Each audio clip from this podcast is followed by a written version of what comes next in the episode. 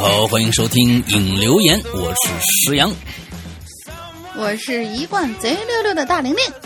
哎，贼溜溜的大玲玲，今天贼溜溜的大玲玲要跟大家分享两件喜事。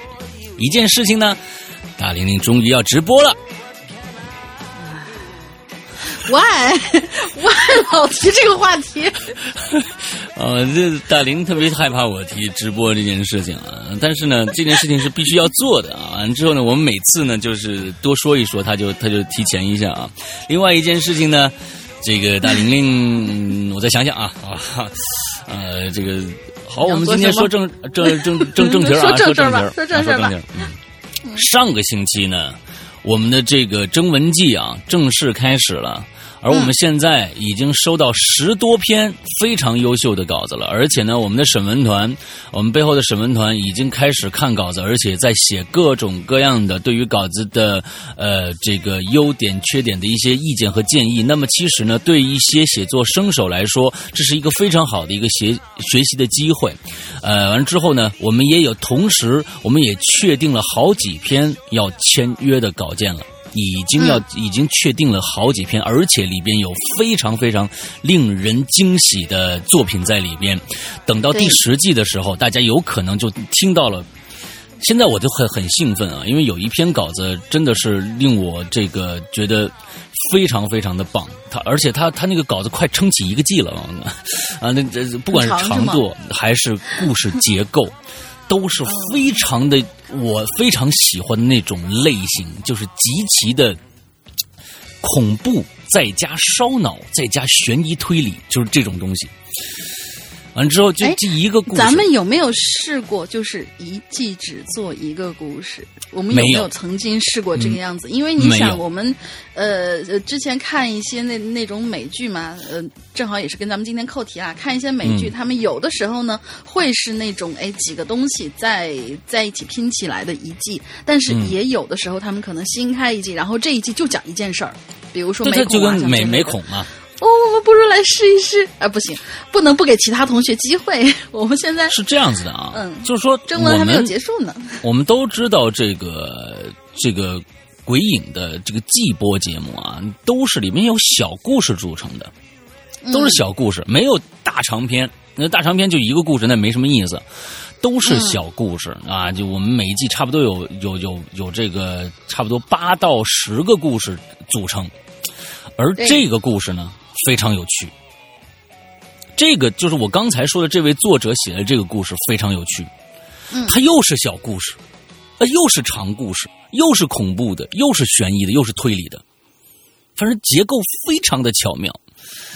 哎，我现在不想说太多啊，不想说太多。我们呢有可能，我们好，我们有可能呢也会，呃，过一段时间请这位作者过来啊，跟我们一起聊一聊。啊，我想我我在想是呃，在我们征文季的期间呢，还是在我们第十季结束以后？那这个故事已经完全完全放出以后，我请这位作者跟我们一起聊一聊他的这个创作初衷。而我可以告诉大家，这位作者从来没发布过任何作品。这是一个纯爱好者写出来的一个作品，在这想说的就是，有可能你心心里边有时候会自己打鼓。哦，我从来没有发布过作品，我嗯，我就是每天可能爱好，每天在家自己写一点也从来没有发布出去，行不行呢？你一定行的，千万不要对自己产生怀疑啊！说不定鬼影的这次征文季中给你打开一个另外的一扇窗啊，让你透透气儿。不要想自己有没有多牛逼，你不来你怎么知道你自己有多牛逼？是不是？万一你很牛逼，但是你自己不知道怎么办？对不对？对我们这最近是经常的陆续的收到各种稿件，而且有一些大神级的人物啊，比如说小小笑天猫还在写的当中呢。啊，他就是我们这个这次的征文期是三个月哦，可不是一个月哦，是三个月，所以赶紧拿起你的笔，把你的故事写下来，告诉我。准备一个耐用的键盘，赶紧哎。好吧，这是第一件事情啊，上个星期的，呃，对于我们来鬼影来说呢，比较重要的一件事情。第二件事情其实也非常非常的重要，呃，我们对我们三年前呢开始了自己的潮牌“鬼影人间”的自己的潮牌。那么夏天到了，大家都知道我们要推出夏季的 T 恤，每次呢，每年我们几乎都是两件。两件 T 恤，今年也不例外。而我们今年的异形，前一段时间，上个星期我们也说到了这件衣服啊，我们没有透露太过的太多的细节。而今天，在我们引流言发布的同时，现在。你们去我们的《鬼影人间》的微店，微店啊，记住记住是微店，不是其他的地方。微店不是淘宝啊，是微店。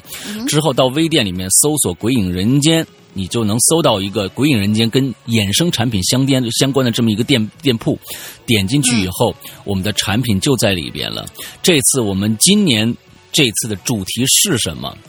不是玄天上帝，也不是文昌帝君，更不是丰都大帝。我们今年另辟蹊径。我们做了一个系列，而这个系列两里面的形象绘画全部都是原创的，是我们的两位专业的画师为我们创作的两幅异形的主题画。嗯，异形。啊，有很多的我们的这个电影迷也好，恐怖迷也好，对异形的痴迷简直到了一个疯狂的地步。像比像我，我就非常非常的喜欢异形。那其其实为什么要做这个？我也是因为我自己的个人爱好吧。我总不能就是啊，那就别人喜欢那个呃小魔仙，我做一个小魔仙。不不不，我要先喜欢我喜欢的。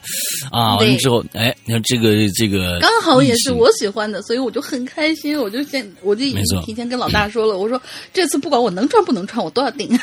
哎，嗯之后呢，这个这一次的异形非常非常的漂亮。大家现在其实我们这次做了一个变形，跟以前的大家大家想象的异形中不太一样。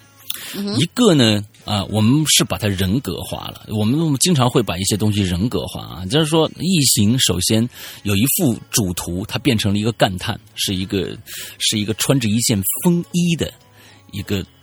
探员的形象非常的酷，上面有道追光打下来啊，那种感觉啊，拿手里拿了一支烟，烟烟雾在渺渺的升起，完了之后他站在那儿，很酷的站在那儿，一个一个一个一个异形，后面一个长长的大尾巴。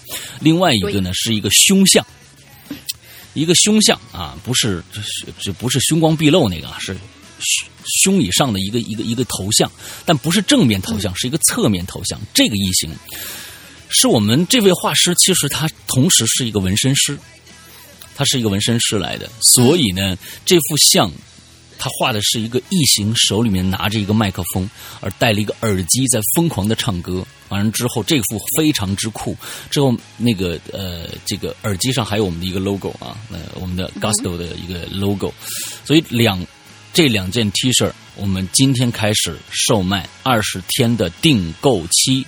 啊，订购我们依然是预预售的啊，就是说我们现在我二十天以后我们才开始进场制作，制作的期间时间呢依然是十五天，十五天后我们发货，依依然是这样的一个一个跟我们以前一模一样，二十天的订购期完了之后十五天的制作期之后发货，也就是从你今天订，如果你今天订的话，三十五天以后差不多就可以收到你的 T 恤了，正好是夏天能穿两到三个月。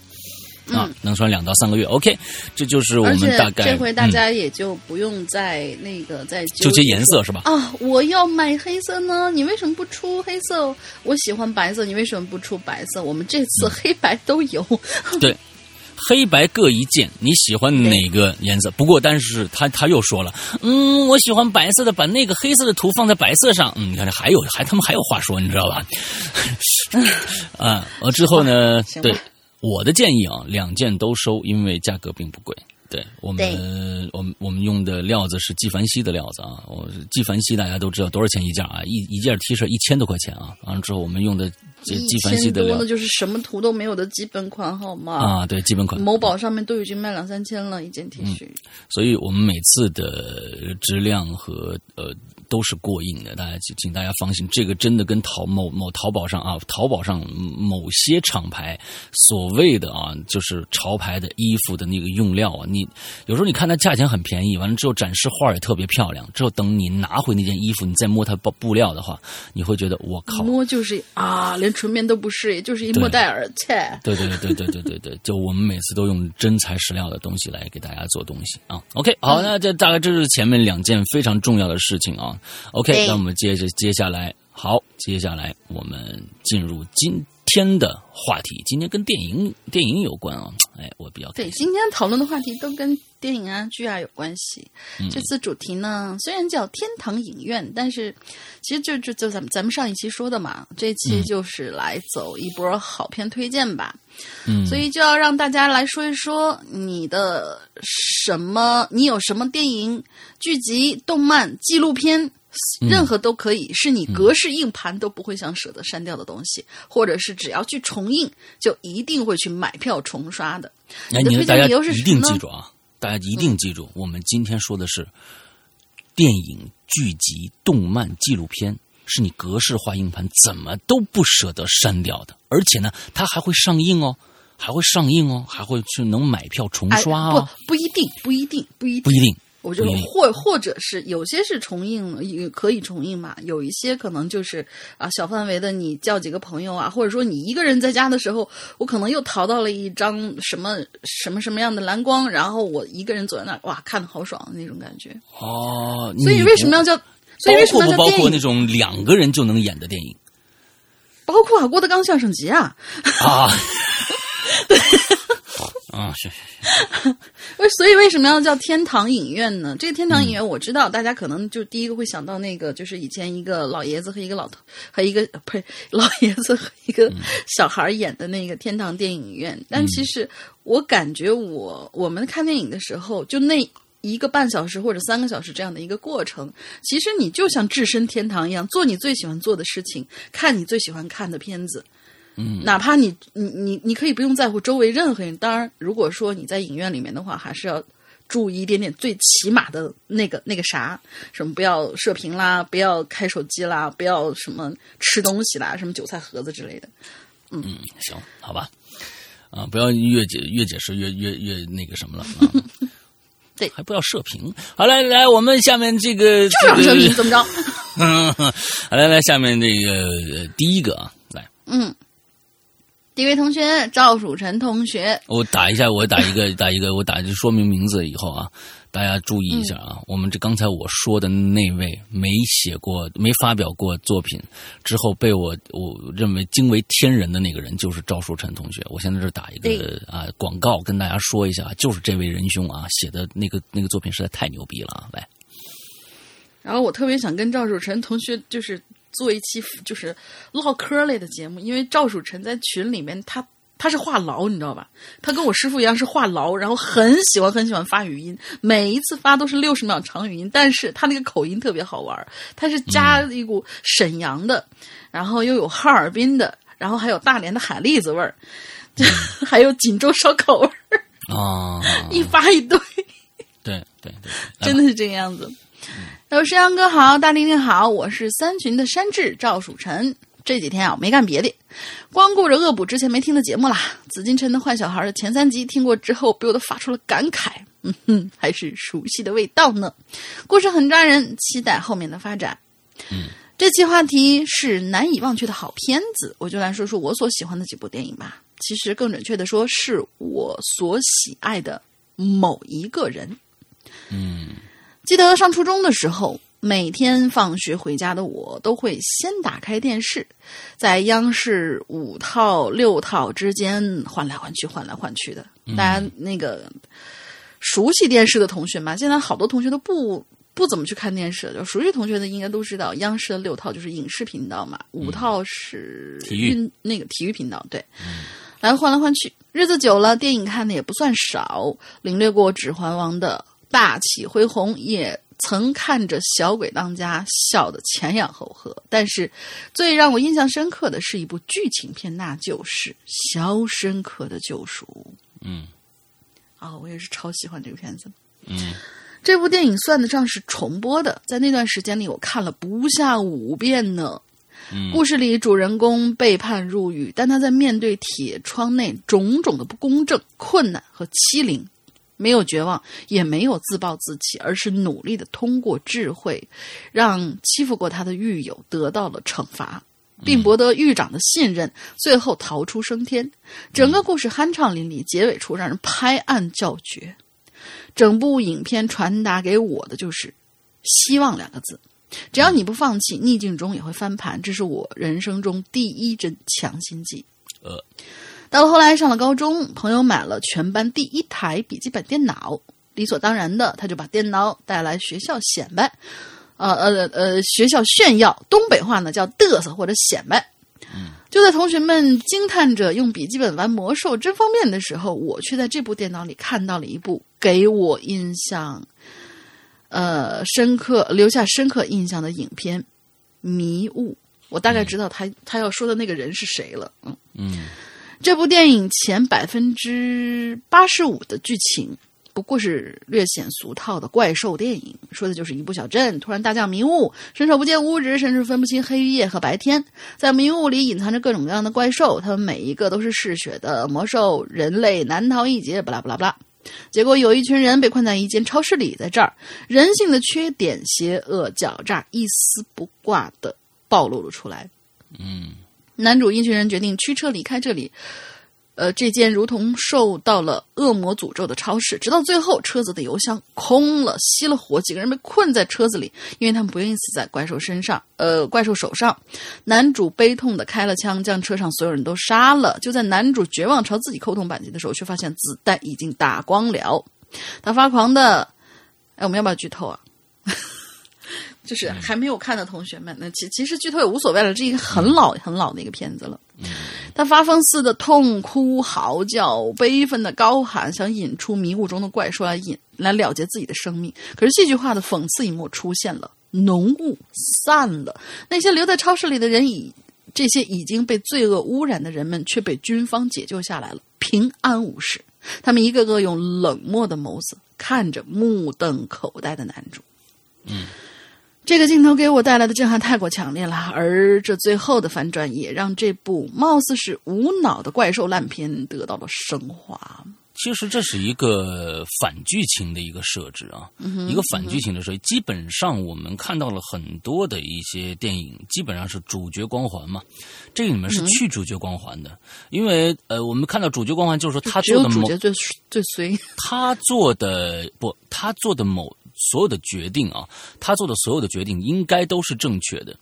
那么在这个部片子里面，从开始一直到到到最后的前一前呃两分钟的时候，我们貌似看到其实是一个主角做了他应该做的决定，他做决定也都是对的，但是最后还是一个无力回天的一个黑暗电影。但到最后他的两分钟的时候，他反了一下，反主角了一下，就是说你做的决定其实是错的，你留在超市里啥都不干，呃，所有人都是啥都不干，其实就没事儿了。他讲着这样的一个东西，其实这个东西我是在当年认为这其实并不漂亮的一件事情。嗯。呃，对，就是说这个反这个反主角光环，其实我觉得他做的那个，就是他仅仅是说你做的决定都不对，你你看你这是就跑出来了，把后面人全都杀了，那你杀其实也没有办法，因为你也不知道前路是怎样的，你反正最后也是死，那大家都死了算了。那我觉得这个黑暗的结局可能更统一一些，但是他从用最后两分钟啪的一反，说你其实做了一个错误的决定的时候，我是觉得。有点空，我就觉得觉得有空落落的。那那你前面一直在说什么呢？所以就是我不认为迷雾是一个特别牛逼的一个这个他所说的这个他认这个人啊，他是说这今天我们要说一个人，哎，这个作者写的最好的作者。呃，这本这本他有原著吗？有原著，我记得我曾经我原著没有看过，但是我曾经听别人说，好像原著最后跟这个不太一样。哦，那么我们推荐大家，我们推荐大家，你有空的呢就去看看原著，没有空的呢先就拿电影凑合一下，千万千万不要去看他的同名美剧，哦，拍糟了，拍糟了，对对对，对，拍糟了，那个真的是拍糟了。嗯，哎，我念到哪儿了？好，OK。嗯，在大学期间，我爱上了恐怖片。因为学校礼堂每周五都会放映三场电影，第一部是目前正在公映的新片，第二部一般都是喜剧类的，第三部呢就是恐怖片了。其实我吧胆子特别的小，但是恐怖片好像就有那么一种魔力，让人又爱又恨，越怕就越想看。于是我在众多恐怖恐怖片当中看到了一部杰作，那就是《闪灵》。嗯。大概讲的情节呢，就是男主找到了一份看守山中酒店的工作，也叫上了妻子和孩子，在这里常住。结果在孤独、压力以及妻子的抱怨当中，终于疯掉了。与别的恐怖片不同的是，《闪灵》中虽然提到了有鬼，却没有真正意义上的可怕鬼怪的出现。但是看过之后，却会让人短时间内不能忘却，细思极恐，越想越怕。这部影片对我的影响可以说是巨大的。后来我毕业了，工作了，也结婚了，随身携带的 U 盘里总会保留这三部电影，因为太喜欢了。而又在去年呢，我又看到了一部对我影响很深远的电影，那就是《E.T.》。It 啊，不是呸，It。靠，E.T. 我靠，我你这是 E.T.，E.T. 个毛线，E.T. 你念 I.T. 我都忍了，你念 E.T. 我靠。你拼音拼音不是我啊，不是不是不是不是，就就就是那个突然一下，it 嘛，it 嘛，对对啊，就小丑回魂嘛。你念伊特我都忍了，你念 E.T. 哎呀，我的天哪！好，我们啊，我们今天就是他他刚才提提提到了 U 盘这个东西，然后我本能脑子里面反应这 U 盘应该有多大？嗯一 T，对，E.T. 对吧？可以解释吧？哎呦，我天，太能揍了！一 T 都就哦，原来是一 T 呀，不是一 T 是吧？对，一 T，这种强行解释欠揍！啊哎呦，我的天呐，今天大家听到我爽朗的笑声，哎呀，很久没有这么爽朗的笑，超爽朗啊！嗯，也就是大家熟知的小丑回魂，就是呃，去年的时候大家都知道嘛，出了小丑回魂，那个前年是一个。哎，不是前年对前年出《小丑回魂》，它其实又是一个翻拍片吧，就是翻新嘛，也算是吧，对对，嗯对，嗯，其实丝毫没有套路可言，上来就是让人精神紧绷，从心底产生莫名的恐怖。随着剧情的发展，线索更是铺天盖地的就砸过来。虽然到了最后还是没有脱离用勇气战胜邪恶的常见手法，但是整个故事在带来惊悚的同时，却也在讨论着一些青少年成长过程中经常会遇到的。出现的一些问题，因而发人深思啊。到了这里，大家应该都应该可以猜出来了，这个我所喜欢的人就是美国恐怖小说大师，四个字儿进群密码。嗯，你这这四个字名字啊，说再说到这儿，你们再不知道的话，你们真是彻底告别恐怖这个范畴就得了。我觉得，嗯。哦，那我就继续往下念了，我不透露这这四个字，这位大师的名字了。哦，对，就是嗯嗯嗯嗯嗯，对，就就就这个大大师的名字，就是我们进去密码啊。但是是吧？嗯，呃，可以可以可以，柯南道尔，柯南道尔哈啊。但是我是直到看了《小丑回魂》之后才查到的原作者，结果被我在度娘呃，我被度娘上的词条信息吓了一跳，原来。从《肖申克的救赎》《迷雾》《闪灵》这三部给我带来震撼的好电影，也都是出自这位大师之手。嗯，那一刻我除了膜拜，真的就只剩下膜拜了。哎，跟我当时那个看好多好多让我觉得 “Oh my God”，就就就那种头皮发麻那种电影，就查到最后都是同样一个根源。他这种心情我非常非常能理解。对对对，都都是苍老师演的。呃，接着。对。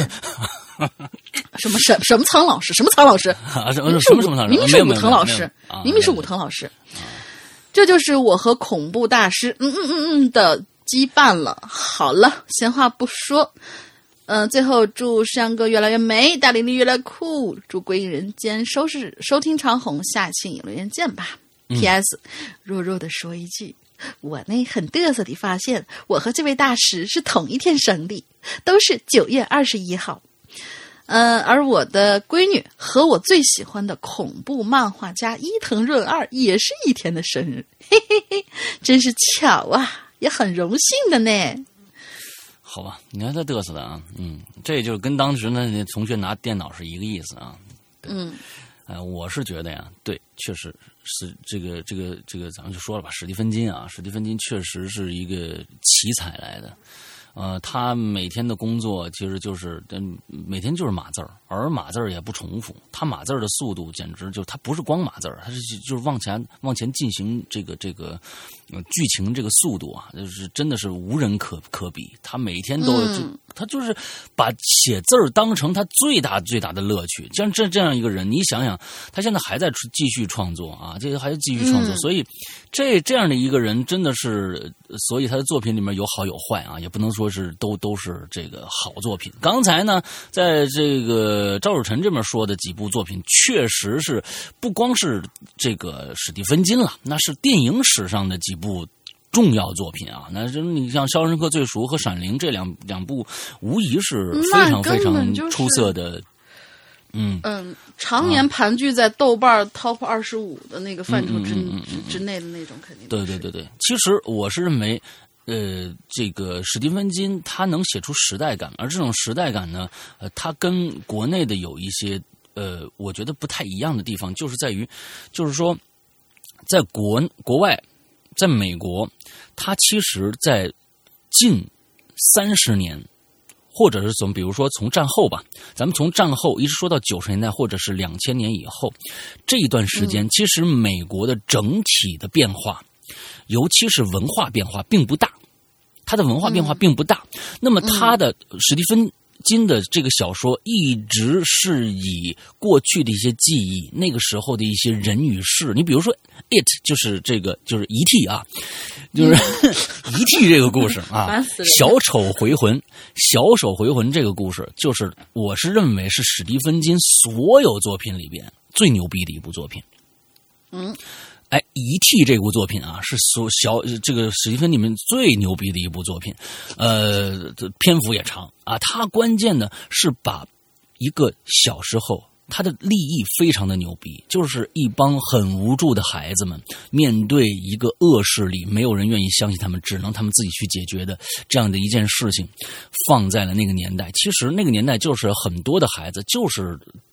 过去的苦痛经历嘛，那个时候就是说没有人帮你，我们的这这些人呢，只能靠自己，就是那样一个状态。而小说的结构它也是一样的，一章写三十年前，一章写三十年后，他们长大了，就是这种这个时候的我和那个时候的我之间对比的这样的一个状态，来来进行整个故事的结构。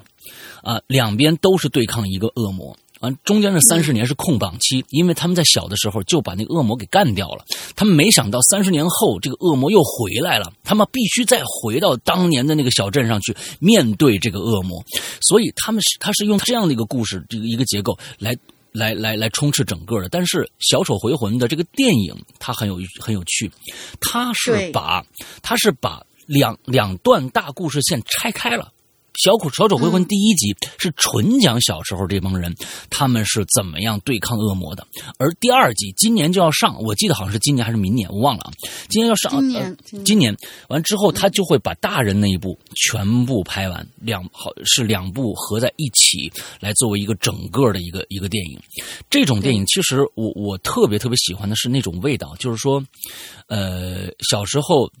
你像我，我前几天我在我的朋友圈里边，我我发了一个我的朋友圈，我我终于买齐了一个限量版的在台湾的那个漫画，就是呃二十世纪少年啊，二十世纪普泽直树的一个一个非常著名的一个漫画，我已经看第三遍了，这是终于台湾那边出了一个限量版，但是好多都是缺缺这本缺那本，我终于花了半年的时间，我把它全都凑齐了。他他这个故事就是想讲的过去的孩子到现在该怎么样，跟这个结构特别特别的像，跟这个结构，但是故事情节完全不一样啊！就是讲那个时候战后的各种伤痛带给这个国家、带给孩子们的一些痛楚。那个时候没有人帮助我，我们可以自己的，我们只能靠自己，一直到现在。他的第一本，我觉得那那句话太打动我了。他的第一本，你把那个皮儿切开以后，里边的第一句话就是过。现在的我们的样子，站在过去的我们的面前，我们过去的我们会放声大笑。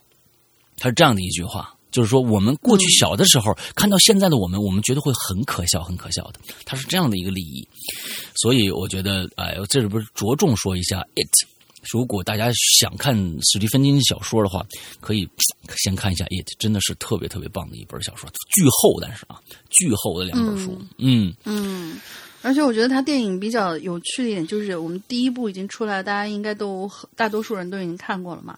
第一部里边，它里边有一些比较有趣的事情，就是说，它可可以说是做了一个。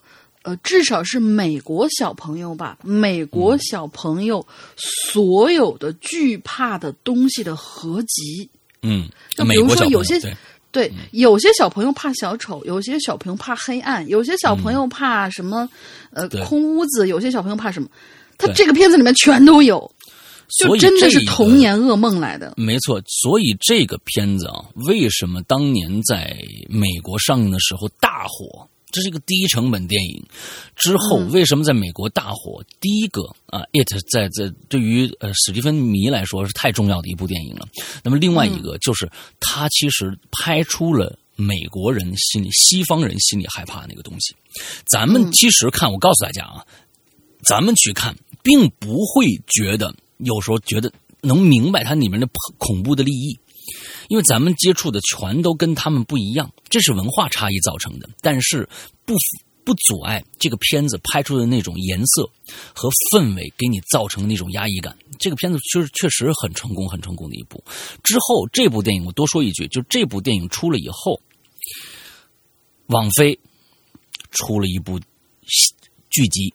我记得是网飞啊，应该是网飞，嗯，出出的一部剧集。这个剧集就是因为他们看到了童年阴影这种电影，可能美国观众比较吃，他出了一个剧集。这个剧集也非常非常的成功，已经出到第二季了，现在在拍，应该是在拍第三季了，叫《怪奇物语》。《怪奇物语》第一季和第二季非常非常牛逼。我是认为，如果这部剧集和《It》来比的话，我觉得《怪奇物语》那是个原创剧本来的。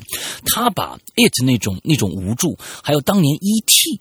啊 E.T. 的那个那那种小孩们之间的那种团结，完之后整个全部放在一起做了一部剧。嗯，这部剧也是跟你一样对抗一个恶势力，一个恶魔。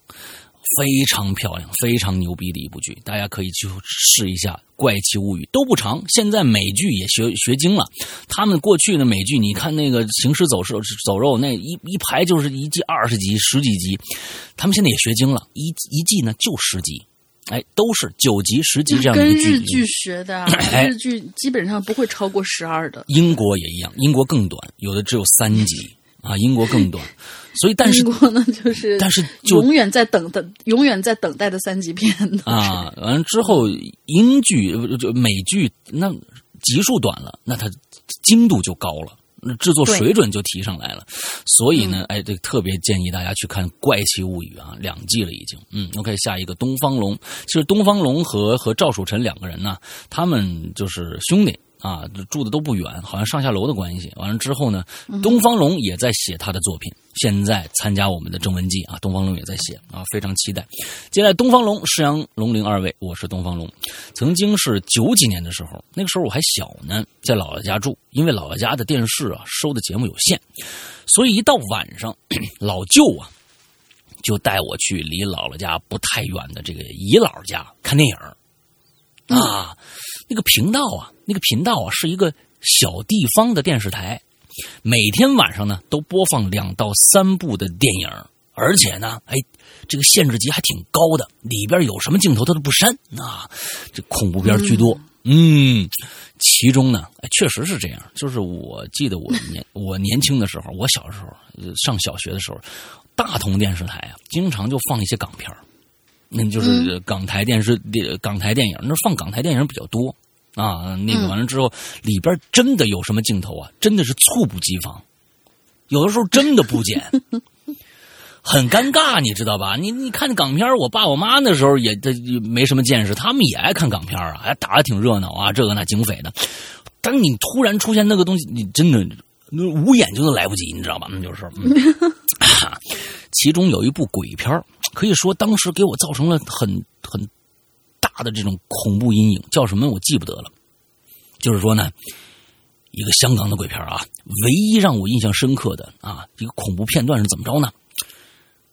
男主角夜里在床上睡觉，女鬼啊就从天花板上慢慢的爬下来了，啊，飘下来，爬着啊，从天花板上爬着慢慢飘下来，而且面目狰狞，那那种音效，那种感觉，使我当年幼小的心灵受到了重创。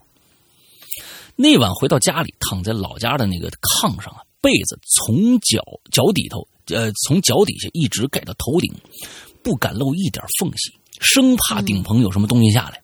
从那以后，我睡觉养成一习惯，就很少仰面向上躺着，几乎都是侧身睡。直到现在，啊，对，这童年阴影真是挺挺重的啊。嗯，啊，接着啊，接着来。但是《咒怨》这部系列电影给我第二次心理阴影。尤其是加加椰子从被窝里拱出来，哎，我的天哪，那真的是吓死人不偿命啊！我也就是觉得你你你一掀被子啊，看着一女的在里面趴着。对，因为就是我们大多数的那种，就是真的是十个有九个恐怖片里面，突然发现有恐怖的情节的时候，大多数的人都肯定是被子蒙头，然后瑟瑟瑟的缩在床角的那种姿势。但是这个就。嗯，对，我是认为这个瑟瑟蒙住头，瑟瑟发抖啊，这个我一直不理解。因为对于我来说，我绝对我也不理解。看清楚对方在哪儿，我得有个准备。我蒙住头了以后，我我就更人家就更变成是我不知道对方在哪儿，人家知道我在哪儿了。这是一个很很很低的一个一个，就是很没有脑子的一个一个对应对应措施啊。对，所以就是我看那些片子的时候，我我就不明白。我说是，我说那这样子的话，那不就什么都不知道了？外面有什么乱七八糟东西，你你都。这眼不见心不烦，这也不对呀。嗯嗯嗯嗯，他其实这种做法啊，都是电影里面的做法。电影里面做法为什么要这样去做？因为他要，他不能告诉你鬼现在在哪儿，他好吓你一跳。所以他要蒙住被子，一个主一个一个特写啊，一个女的惊恐的面部的表情，完了之后在被子里边的，完再出来，他忽然发现外面没没声音了，一撩被子，哎，没有，再一回头，当在这边呢。他其实就是就是这个套路就是这样的。他其实啊，人我觉得蒙被子这这这这不是一个特别好的一个一个一个做法啊。啊，接着往上啊，嗯对，啊啊，从被窝里拱出来了啊，以前的被窝是最温暖最安全的港湾。当初我在想啊，这睡觉的时候到底还盖不盖被子了啊？是吧？《咒怨》这个电影呢，是自从我八岁那年，二十多年观影经历当中看过最恐怖的电影，没有之一。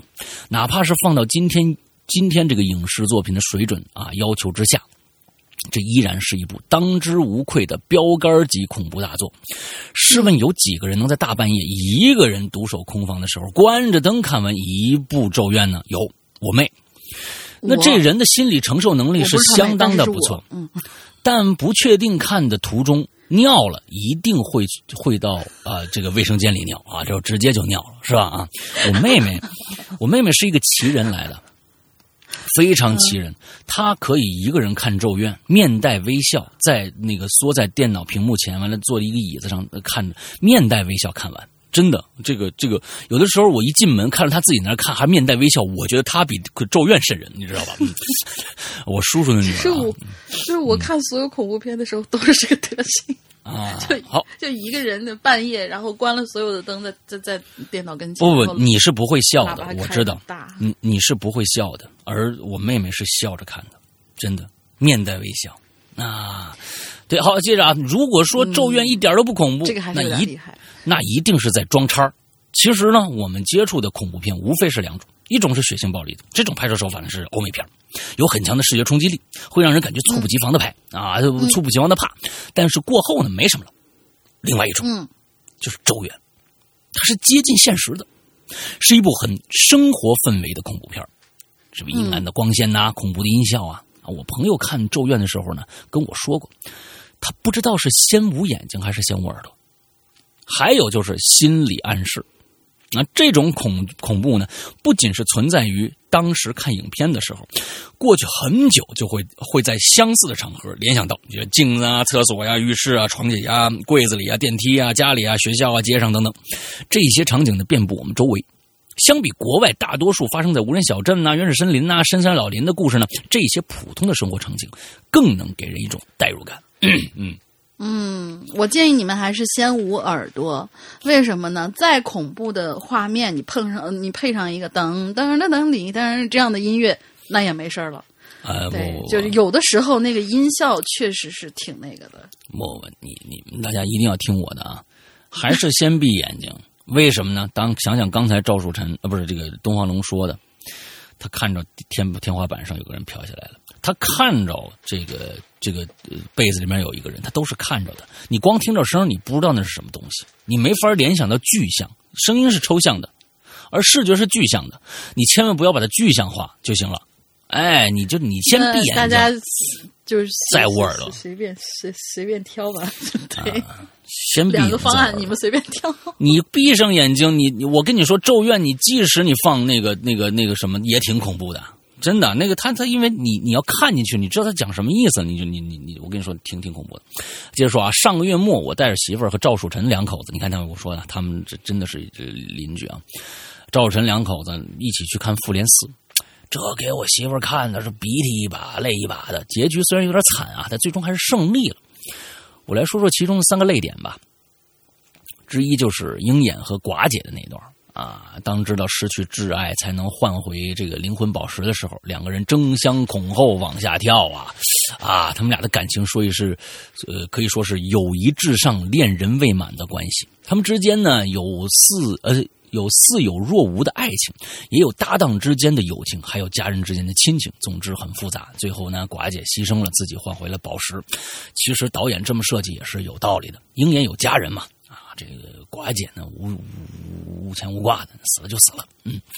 之二呢是美美队，他终于完成了心愿，跟他的情人跳完了那支舞。啊！当那个年代的美队被冰冻之前，现实的美队才穿穿越回来。可是看到美队老了的画面呢，心里为之一惊啊！当美队把盾牌交给猎鹰的时候，心里无比的心酸。美队终于可以休息一下了。最后，嗯啊，钢铁侠。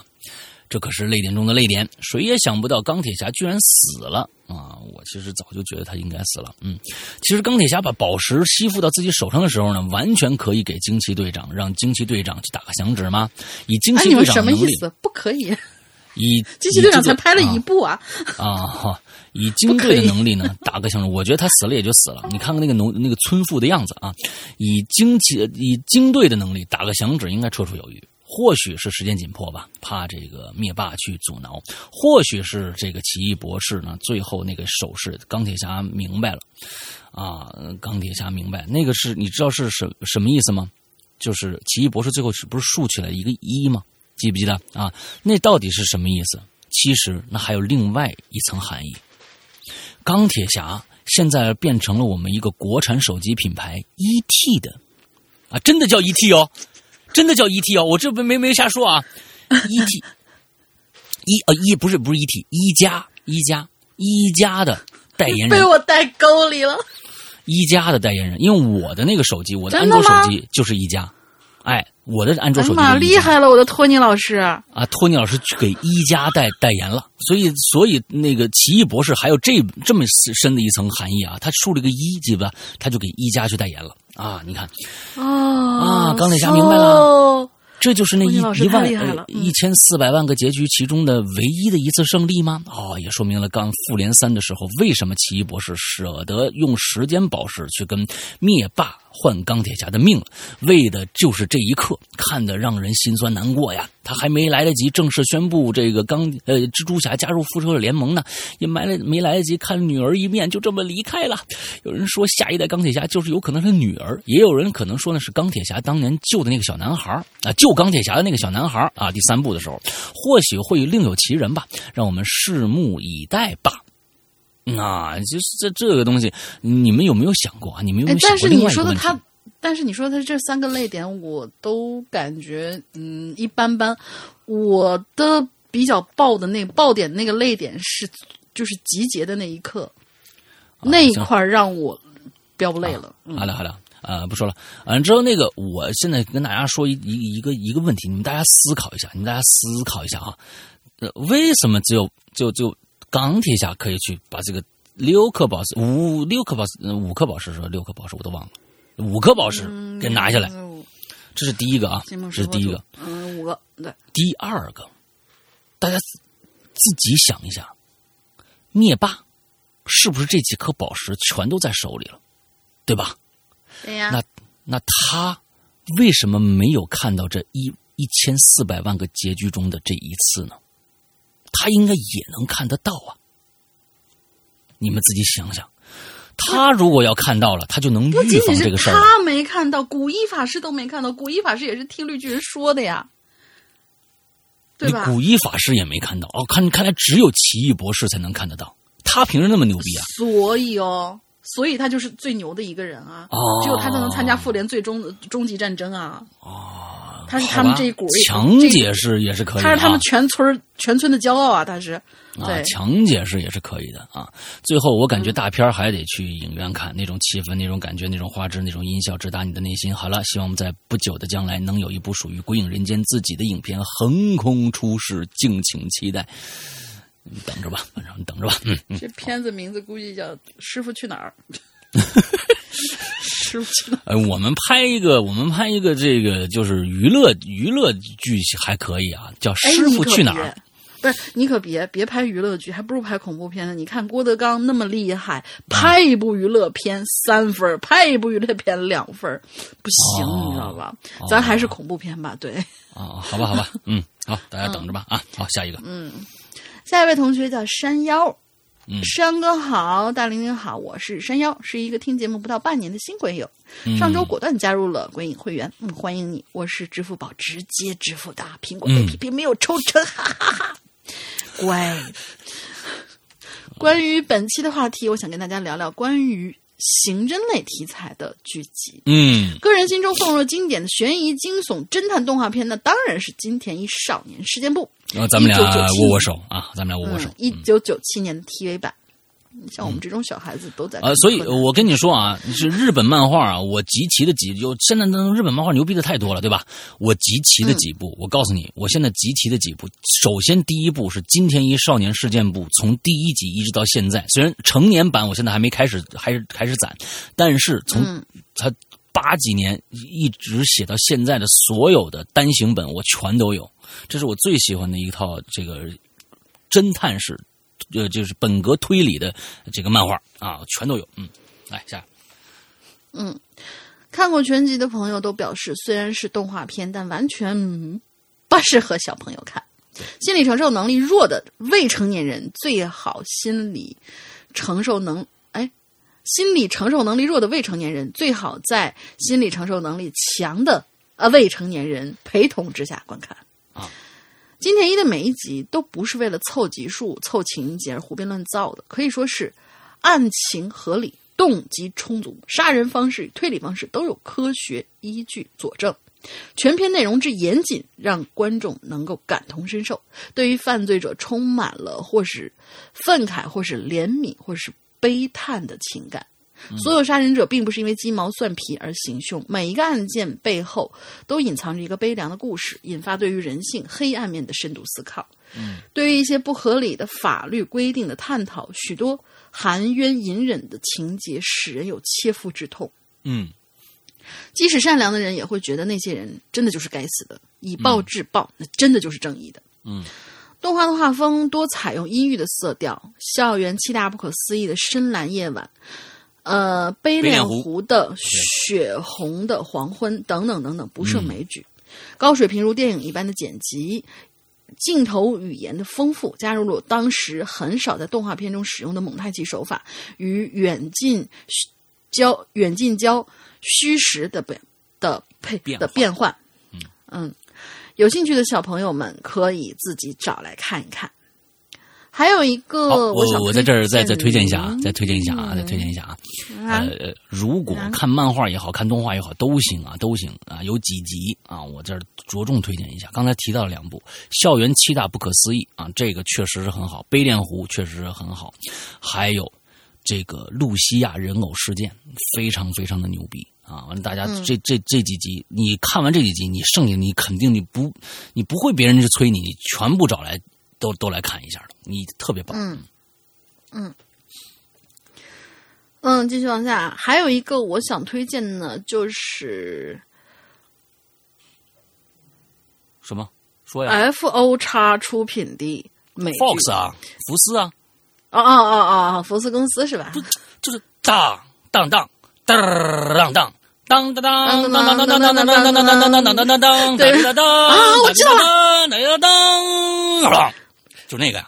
可是那个片，你知道那个片头完了以后，我本能的反应，他接的应该是异形，就是对我来说印象极其深刻，就就那个片头。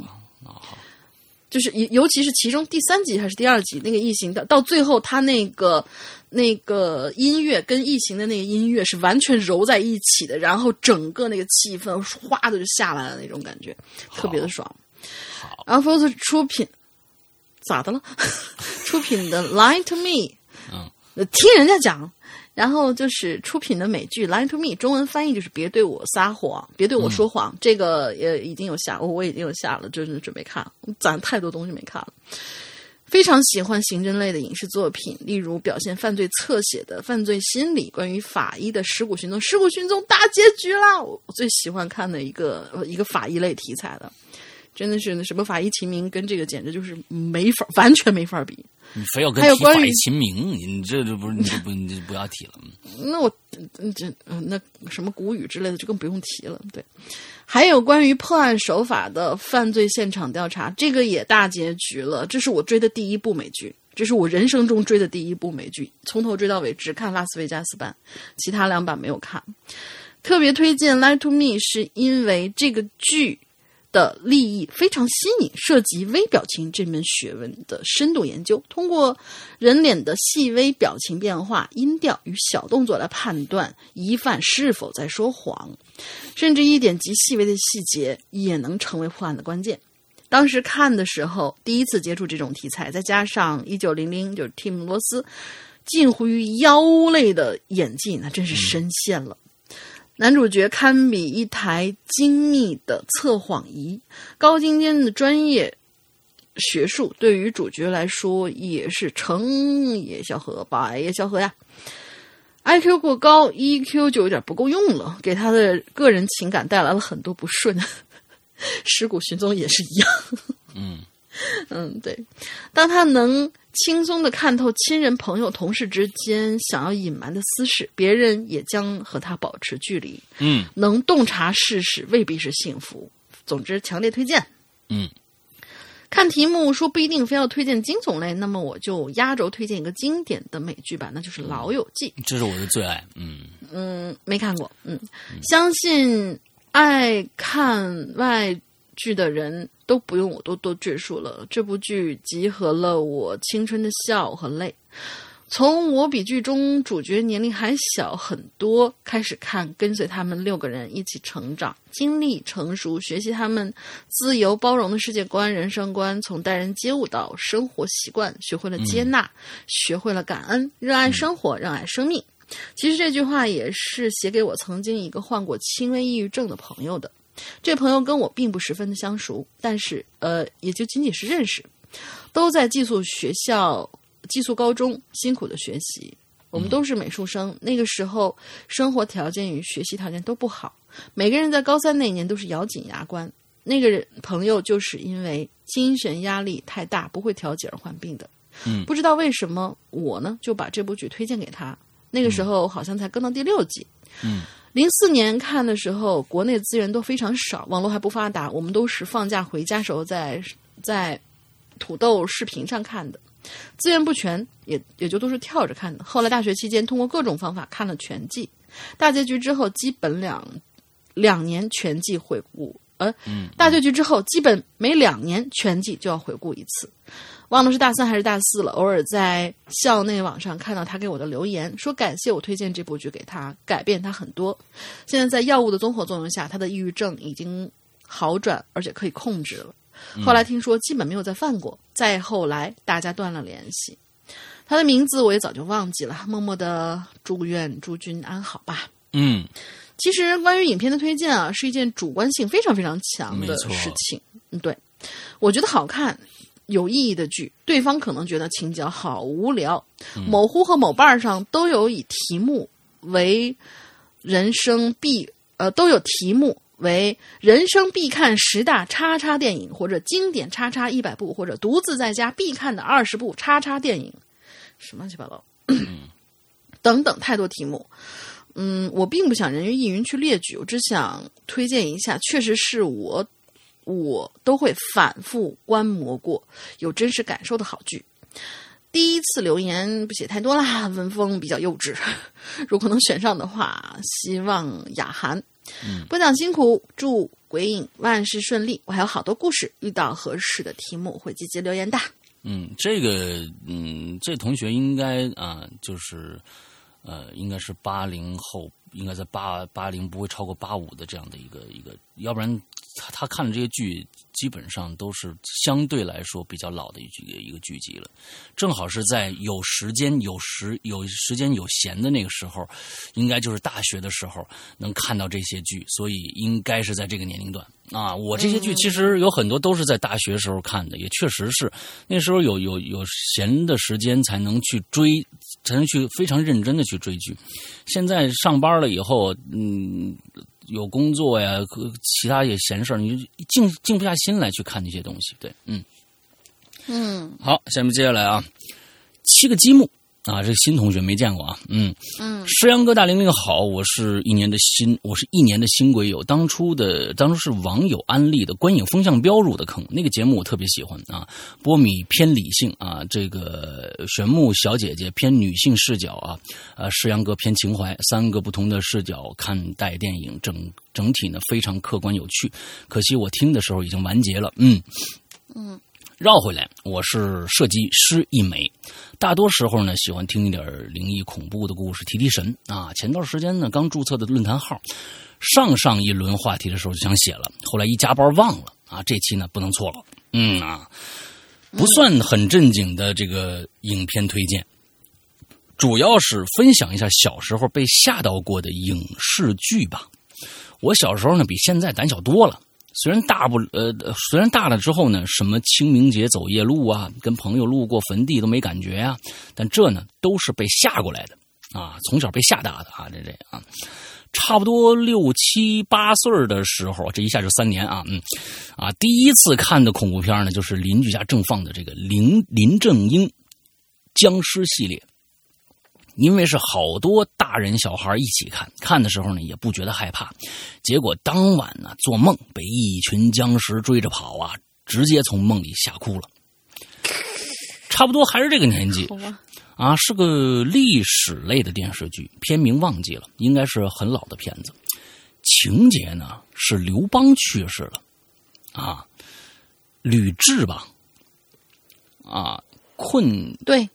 吕雉囚禁囚禁了戚夫人，然后剁了戚夫人手臂，说：“哦，哇哦这一段就是给他弄成那个做成那个人质了吗？”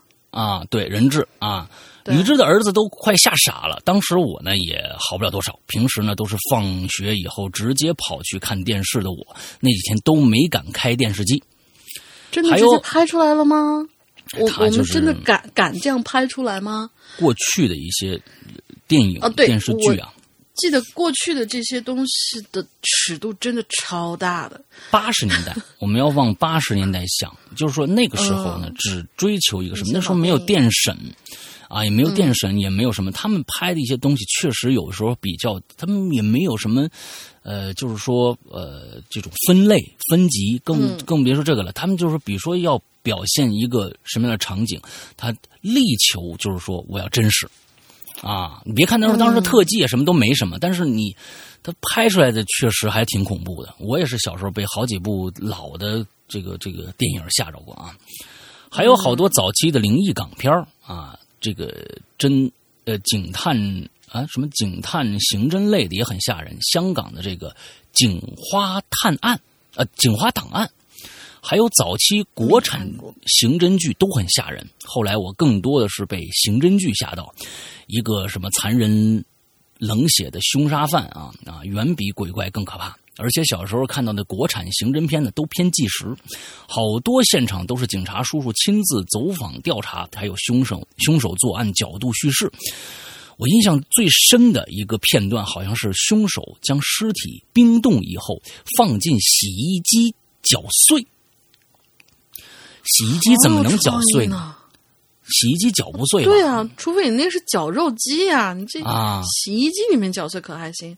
对，肯定不是洗衣机，你写错了。然后装进垃圾袋，分开丢弃。警方一直没查到凶手，直到凶手所住的小区有个老大爷在楼下排水管发现血迹，才追到线索。也有可能是洗衣机啊。当时呢，特别害怕的是那些凶手。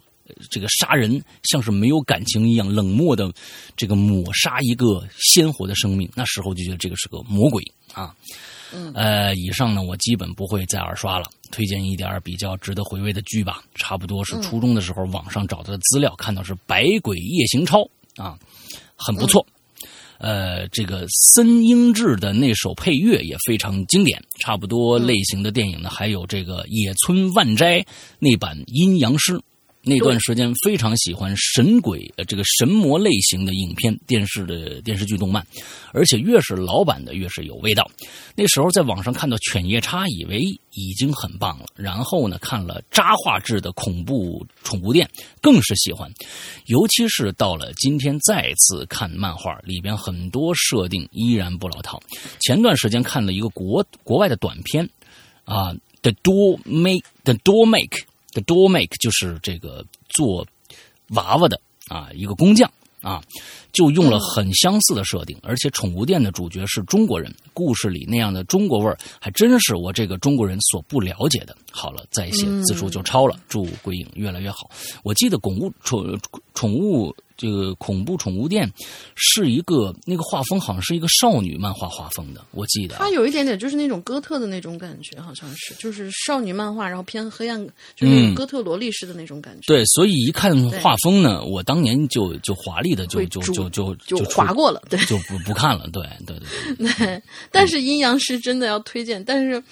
就野村万斋，我不知道，就是日本人的这个脑洞还是蛮有点意思。就是野村万斋前段时间我被安利了一个什么，就是野村万斋他们呃当时翻拍了一版《东方快车谋杀案》，嗯，然后野村万斋演的是 Polo 侦探，啊，然后就。我看了一半，我就 就是不行，就是笑场笑的不行，我就不继续往下看。因为因为都都不一样，就是说都不一样，就跟现在我们刚刚的出的这个日本人，他的他要去演那个东西的话，他的那个那个表现那个风格就是非常非常夸夸张，就有点像《Legal High》里面的那个那个男主一样的那个感觉，嗯，极其的夸张。让你觉得很漫画，所以现在刚刚出的一个，就上上个星期刚刚开始更新的一部美剧啊，HBO 的继这个《权力游戏》之后一部迷你美剧五集啊，只有五集，叫做这个《切尔诺贝利》啊。但是现在很多人都知道，下面有人推荐啊，《切尔诺贝利》完了之后，但是呢，《切尔诺贝利》就是有这个问题出现，里边的所有的演员，你看上去都是一副这个呃。这个苏联人的一个长相，但是他们所有的言行举止全都是美美国化的，他根本就不是因为岁数稍微大一点的人，对于过去啊苏联老大哥有还有点印象的人，都会觉得这里边的人物表达是有问题的，就是说他他里面表达的还是美国人的一套作风，他不像苏联人，他不像苏联人，他不像共产主义国家啊那个做法啊，好来接接着下面。嗯，下面有一位同学专门推了这部剧啊，然后呃，有什么想说的，等一会儿，等一会儿详细说。嗯，下面同学黑犬牙护体，山哥龙姐好，我又来啦。先说明一下，之前校园话题里说的那个狗牙，不是我妈妈为了狗牙专门去杀了一只老黑狗，而是我妈妈去农村看看有没有老人家手上正好有收藏黑狗牙的时候，正好遇到了一户人家的老黑狗被偷狗贼。给杀死了，好可惜。虽然及时发现，没有让人把狗弄走，但是老黑狗却已经，嗯，去了天堂。于是我妈妈就找那户人家求了一颗狗牙给我。嗯嗯，这还不错。关于这次话题呢，呃，当然我们上次说你那故意招黑狗，这个肯定是开玩笑的了。嗯，但是没有想到是一个这么悲惨的一个故事啊！大家都看好自己家的狗狗。对于这一次的话题，作为一个不挑剔的杂食党，其实反而没什么可说的。因为只要好看，我都想存下来，都一刷、二刷、三刷。可是我还是忍不住出来冒个泡，说一说我的童年阴影，也再也不想看第二次的恐怖电影，那就是《鬼娃新娘》。每个人的口味真的是好不一样，真的好不一样。我看见那几个娃娃，我就没有觉得。不，《鬼娃新娘》是一个一个一个搞笑片加恐怖片那么一个桥段，你知道吗？好吗？对啊。哎，其实就是在我很小很小的时候啦，甚至还没有上幼儿园的时候，我家里人，包括我家的亲戚，都喜欢租碟片来看，还是看恐怖片啊，国产的、美国的、日本的等等都租过。看碟片这个我没意见了，但是到现在我都不能理解，他们看为什么还要拉着我看呢？这什么心态呀？现在想起来都会让我分分钟想要爆粗口呢。对对对，这个确实不应该啊。嗯，对，就跟我爸就是。看那些恐怖片的时候，哎，过来过来过来，这里个僵尸挺挺有意思的，你过来陪我一起看。大半夜哦，关键是你爸害怕，你知道吧？拉个人啊，不，他他他不害怕，他我我从来没有看见他看什么恐怖片吓到过。说实话，当时我很很胆小的，稍微恐怖一点的图片我都不敢看，而那群人每一次看恐怖片都会把我拉到中间，不准我跑。甚至扳过我的脑袋，不许我转到其他地方，太变态了。嗯，可可以骂人，我同意你骂人。有的时候好不容易跑掉了，他们还会按暂停，然后把我抓回去，然后再继续看。你好惨哦！不是这个，怎么就特别像我们家皮蛋？你好，你好惨！别动，你要看到。好吧，而且每一次换碟或者按暂停的时候，都要我去，我去换。那个时候按暂停是没有遥控器的，理由是画面太恐怖，他们不敢去。啊，气死我了！那发了一个表情符号，抱歉，实在忍不住了，只能用这个表情表达我现在心情了。而从小在恐怖片的荼毒之下，成为成为我童年阴影的，却只有一部电影，那就是《鬼娃新娘》。当时只有我、我姐和我在我家开的店里面看，不记得演到什么场景了，我吓得哭着跑出一条街。我姐，我姐来找我说：“啊，行行行了，不看了，不看了，把我哄回来。”结果回去之后，我姐就死死的抓住我的手，点个开始，继续看了起来。哎呀，当时我是怎么挣扎都挣扎不开呀，一直哭，一直哭，一直哭。人生中第一次感觉到了闪马叫绝望。那我为什么想到了那个发条城？最后那个男主被强制在那个椅子上戒断他以前的一些不良习惯的时候，那那个场景，就一一一直不停的被人摁在那看。那个时候，我也有一个特别喜欢的洋娃娃，会眨眼睛的那一种，蓝色的眼睛，长长的睫毛，身子里是软软的棉花，只有头和手是橡胶做的，但也是软软的。那个娃娃我特别的喜欢，每天都要抱它。但自从看了《鬼娃新娘》，嗯，我就再也不敢碰它了。虽然很怕，但是我还是很喜欢它的。于是我就把娃娃藏在了父母房间的衣柜的最深处，直到我渐渐淡忘那种恐惧，才把娃娃找出来。可是，我突然发现。这娃娃的脸不知道被谁用小刀给划破了，哟！一只眼是那种被抠出来又安回去的样子，已经坏掉了。一只手也被刀从指缝一直划到了掌根儿。我的天哪！我估计是你，就因为被吓到一种极致的话，其实这个精神上面会会有一些那个别跟人瞎分析，想要找一些呃叫什么发泄的一些一些点。也许你根本就不记得这个事情是你做的，对。总之呢，我吓得把这个娃娃丢掉了。但是那个娃娃又莫名其妙的再次回到了父母的衣柜里，并且被父母发现，他们自然以为是我弄坏的啦。我也觉得，就指责我为什么弄坏东西还不承认呢？并且让我负责去把娃娃丢掉，而我却吓得只会缩在墙角一直哭，哭的声音都哑了。到最后，我还是只能忍着恐惧，再次扔掉了那个娃娃。这一下，鬼娃新娘已经彻底成了我童年的阴影，以至于到现在，我都不敢把那电影再看一遍，也不敢与任何形式的娃娃独处一室。嗯，而且也不知道是不是这个原因呢，我做的梦永远是恐怖诡异的类型，而我又经常做梦。还好梦醒之后，大多数都不记得了，不然肯定要崩溃。可以说，我小时候是被吓着长大的，后来也麻木了，并且开始喜欢起一些恐怖的东西，甚至半夜偷偷起来看鬼故事或者午夜恐怖剧场，啊，是我们那里一场一档电视节目，并且热衷于怂恿其他人一起玩灵异游戏。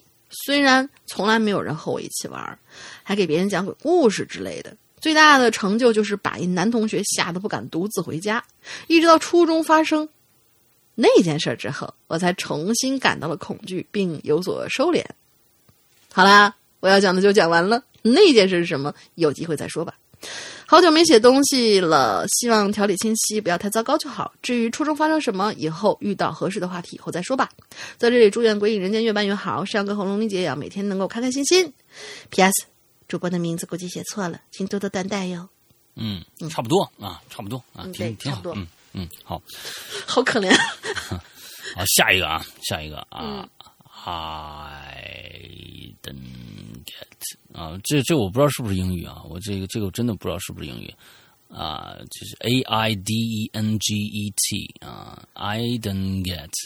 呃，我不知道是不是英语啊，不知道。好吧。好，很久没来逛论坛了。之前的账号因为长期没有登录，好像已经被封掉了啊，又没有在群里，所以呢也懒得麻烦各位给我解锁、听留言。听到这期话题是安利影视作品，那我呢就创一个新号来安利一部我最近看的新剧啊，来，切尔诺贝利来了啊。今天安安利的剧集就是由 HBO 发行的《切尔诺贝利》啊，有曾经指导过《绝命毒师》剧集的这个啊，你看他是这个这一看就是百度啊啊，这字体都没改，嗯，乔韩瑞克执导啊，克克雷格麦辛担任编剧啊，杰瑞德哈里斯得了巴拉巴拉无所谓这些东西啊，啊，岛屿真相从呃从不在乎你的选择啊，岛屿。啊，就这部片子的岛屿是“真相从不在乎你的选择”，啊，像别的是“真相只有一个”啊，一样，就是这这个 slogan 啊。嗯，这是我十一九年以来啊，十九年吧啊，这是我十九年以来看到的最令人压抑的电视剧。我可以在这儿再跟大家说一下，刚才我虽然说它里边的所有的演员像美国人。啊，不像苏联人，但是我可以告诉大家，我看完这部电影之后的感觉就是，我觉得我的肺部有异物，这是我真实的感受。那天我真的觉得我的呼吸非常不顺畅，我觉得我现在处的这个空间外面有雾霾，我觉得这是一个不安全的区域区域。这部片子可以达到这样的一个令你压抑的一个程度，非常牛逼了，已经啊。好，接着说的啊。看完这部片子是那种让人喘不上气的真实感觉，并不是那么的令人佩服演员或那并不是那么的令人佩服佩服演员或导演对于这部剧的努力，而让观众有这种由心理蔓延到生理上的不适，而是让人喘不过气的，则是事件本身是真实发生的。当你被这部剧带入去进去。感受真实事件中当事人所面临的情况的时候，那种绝望与焦躁是令人压抑的。哎，这个总结是对的啊！你看，他他说了，并不是什么导演这个这这什么这演员演的多好，他确实是那个氛围造的太好了。嗯，接着呢。他就说了一下切尔诺贝利的这件事情，哎，我觉得也也有也有必要跟大家说一说，因为没有剧透吧？我还没看呢，我下了。呃，这部片子没有不存在剧透，因为百度百科上说的就是这部剧情，因为它就是整个的记录式的一个发展，它不是啊，你有很多事情你不知道或者怎么着，它就是这件事，就是一个就跟伪纪实的一部片子一样。它就是这样的一个一个一个故事，所以你在百我我我觉得那天我看完了以后，我花了一个半小时在床上就查百度百科，各种各样的资料，看我想看看这个这件事情到底这个是。你想知道你想知道最透彻的话，你去听于哥做的这一期的那个专题啊，他有做过切尔诺贝利的专题啊。对对，我那集我也听过，其实啊，我都忘了。完了之后，人类历史上最大的这个核泄漏事件啊，切尔诺贝利事件，一九八六年。四月发生啊事故，导致离切尔诺贝利最近的城镇普里皮亚季成为一座这个鬼城，至今无人居住。核专家给出的说辞是在这里期间的一百年都不适合人类居住。我会在这里列举一一系列的数字，以便给那些还不知道此件事情事件的朋友最快最直观的了解切尔诺贝利核泄漏事件。啊，核泄漏释放出的核这个辐射线剂量是广岛原子弹爆炸的四百倍以上，二十七万人患癌症，死亡人数呢口径不一，有官方说是四千人，第三方说达到了三到六万人。呃，这个受影响范围前苏联西部，呃，西部地区、西欧、东欧，呃，斯堪的迪斯堪的纳维亚半岛啊，斯堪的纳维亚半半岛，那个“迪”写错了，不列颠群岛和北美东部地区啊。你看，这个这个范围已经非常非常广了啊！啊，对，大家想一下，整个其实是整个欧洲加上北美啊，都都已经受到严严重，超过三十三点六万居民被迫撤离。事件详细情况的这个维基链接我会附上，有兴趣的朋友可以深入了解一下。又回到这个，他这整个就是一个是不是？呃，我看一下啊，后面的我不想念了。啊，因为他就开始说第一集的剧情了。嗯，好像没有。嗯，对，看到这，他是他是在用他的自己的话去说一些东西。好吧，那我们接着念一下吧。琢磨琢磨，对。啊。呃，切尔诺贝利剧集，他又回到说回这个剧集。正因为事件本身改编自真实事件，无论是出于对于事件本身的敬畏，还是对于事件中牺牲掉性命的人们的缅怀，我都不会以一种看普通电影或者这个剧集的心态去看这出剧集。正如我的导语所说，真相从不会在乎你的选择，在剧中也表现的非常的完美，在爆发。呃，在爆炸发生后，相关人员做出应急措施和高层的啊，我觉得这个他其实是在说剧情的一些东西了。我觉得还不如让大家自己去看这段，我就不念了。这段我就我觉得，嗯，我就的吧，嗯，我觉得这个就多出了。那你直接你这样，你直接跳到跳到那个对总结吧，嗯，还有个总结啊。带说一句话带一句就行了。嗯，我也不想做过多的赘述，是一是一部比恐怖片来的恐怖的剧啊。对，你看它这这个这个语句还有有一些不通顺的地方啊。剧中的每一分秒都在透露着压抑与死亡的气息。到现在为止，这部剧更新到了第二季。第二集吧，啊，第二集，而一共就只有五集，是一部迷你剧，所以不会担心像追某游一样心累，以至于被某游编剧喂了一嘴的屎。言归正传，非常希望大家有机会去观看一下这部剧。最后，为切尔诺贝利做出贡献和牺牲的所有人，表达。诚挚的敬意啊！我是认为，先说一下某某游啊，就是这个全游这个这个这个剧啊，其实全游这个剧，据说老大炸了是吗？看完这剧以后。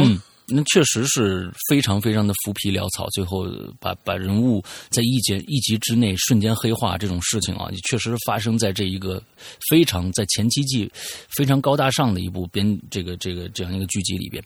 但是我是认为可能有一些我们并不了解，因为我是觉得这部剧的现在的每一集的耗。耗费的资金已经非常非常庞大了，是否是一个背后的有一些根据？因为一些成本问题，或者原著的一些问题，因为原著还没写到这儿呢，他们是超原著啊！你原著原著只写到第四部就完了嘛？完了后面还有两部，人家一直没写，所以我觉得可能有各种各样原因。因为我发现这部剧集的到最后有点实在是太浮皮潦草了，所以像这样的剧情是否应该排十季？可能能铺陈出这样的一个剧情出来，我觉得可能是因为钱了，还是大家已经老了，各种各样八年过去了。对，对我，所以我是觉得有可能有各种各样的理由啊存在在这里边。也毕竟，我觉得一部剧给你带来了钱。前七季的一些快乐吧，啊，快乐回忆确实是，我觉得就就挺挺值得肯定的。最后确实是给你喂了一嘴屎，但是这这屎呢，你吃不吃呢？对不对？我觉得吃了算了，嗯，吃了算，就跟当年的 Lost 一样啊。Lost 到最后一集的，到最后一集的最后一刻，告诉你是那么一个绝技，但是你你还是会为他前，我记得那是六季吧，前五季甚至前六前六季的，就除了最后一集以外的所有的。铺陈，你都会拍案叫绝，这就我觉得就就值得，我觉得就值得啊，挺好的，嗯。完之后再说切尔诺贝利，其实我想补充一个知识点，在当年呢，其实我那天查了一下，在当年其实俄罗就是苏联，其戈尔巴乔夫当时是怎么知道这件事儿的？是怎么知道这边爆炸的情况有多惨烈的？不是切尔诺贝利这边告诉他的。他们只说一个小型爆炸，那边也不管，也不派人呢，因为全部封锁消息。最后谁告诉他的呀？我那天查了一下，好像是芬兰。还是呃，这个这个哪儿的一个一个欧洲国家那边的他们的他们的核泄漏那些那些尘埃已经飘过去了，他们测到了大剂量的这个伦琴的大剂量伦琴的这样的一个大数字伦琴的这样的一个核核辐射，以后他们就在找这是哪儿泄漏了，就试着给那边给苏联打了个电话，苏联这才觉得我靠，已经这么严重了吗？我们不知道哎，出大事了。这才返回去查，那个时候已经多少天过去了，很恐怖的一件事情。那真的是人为啊，我觉得真是人为造成的一一一个惨剧又一个惨剧，真的太恐怖了。嗯，好，接着下一个。对。好像你家着火了，然后你说：“哎呀，没事儿，就一个火柴没摁灭了。”嗯，但是别人告诉你，那个你们家后面楼已经没了。对对，切尔诺贝利也间接的导致了苏联解体啊，那这是一个非常重要的一个原因，导致苏联解体，戈尔巴乔夫下台，苏联解体。嗯，对，来下面下面。下面这位同学名字很长，应该是新同学，计划生育委员会会长灭霸。这他名字，对，他的他的这文章也很小啊啊，很很短，还嗯。对。二位这下有理了，我是萨诺斯，他应该是网名是萨诺斯，阅片无数，嗯，其中最让我难忘的是那一部一八年的《解除好友二之暗网》啊，你阅片无数，对这部片子最最最难忘啊，你你看的都是什么片子？这，好吧，嗯，接着说啊，新闻联播吧，大概是。该片讲述的是男主人那个某某某某在一家咖啡店捡了一个笔记本电脑，鬼使神差之下呢，将这个电脑带回家，通过电脑里保存的用户名和密码，他登录了电脑主人的主页，却发现这台电脑的主人似乎是一个不学无术的花花公子。随后呢，他就通过这台电脑跟自己的好友布拉布拉布拉布拉三个人等五位好友。联机视频，随着时间推移，渐渐发现隐藏着这台电脑后面的可怕秘密。嗯，我觉得里面所讲述的作案手法手法真是高深莫测，是关于暗网的一部电影。呃，那五个关于呃那五个包括主人公在内的五个人，最终也难逃毒手，全都死于非命。我记得最深刻的就是那个执行者借 FBI 的手杀死了一个。呃，杀死了他们五个人当中的一个，还有就是直接进到主人公家里作案，每次都不留痕迹，仿佛从来没有来过一样。嗯，时间有限，关于情节就讲这么多，因为我是从百科上面搬过来的，我打死你哦！如果有兴趣的话，可以找时间看看，内容细思极恐。好了，就讲到这儿吧，虽然一大部分都是搬来的。祝二位身体安好，告辞。我觉得，但是但是，其实我觉得这个片子第一季第一集的话，就是说是它是一个。在这种拍摄手法的这种基础上，其实这种拍摄手法最近也越来越多了嘛。就像前前段时间拍的那个叫什么来着？就一个父亲找他女儿，对，呃，那个片子，现在的好好 多都已经那个朝着这种就是在一个屏幕上解决所有的事情，这种看似小成本，其实里面还蛮有，就是能拍的有意思的话，还蛮有点意思的这种拍摄手法。就是第一第一部的话，好像老大。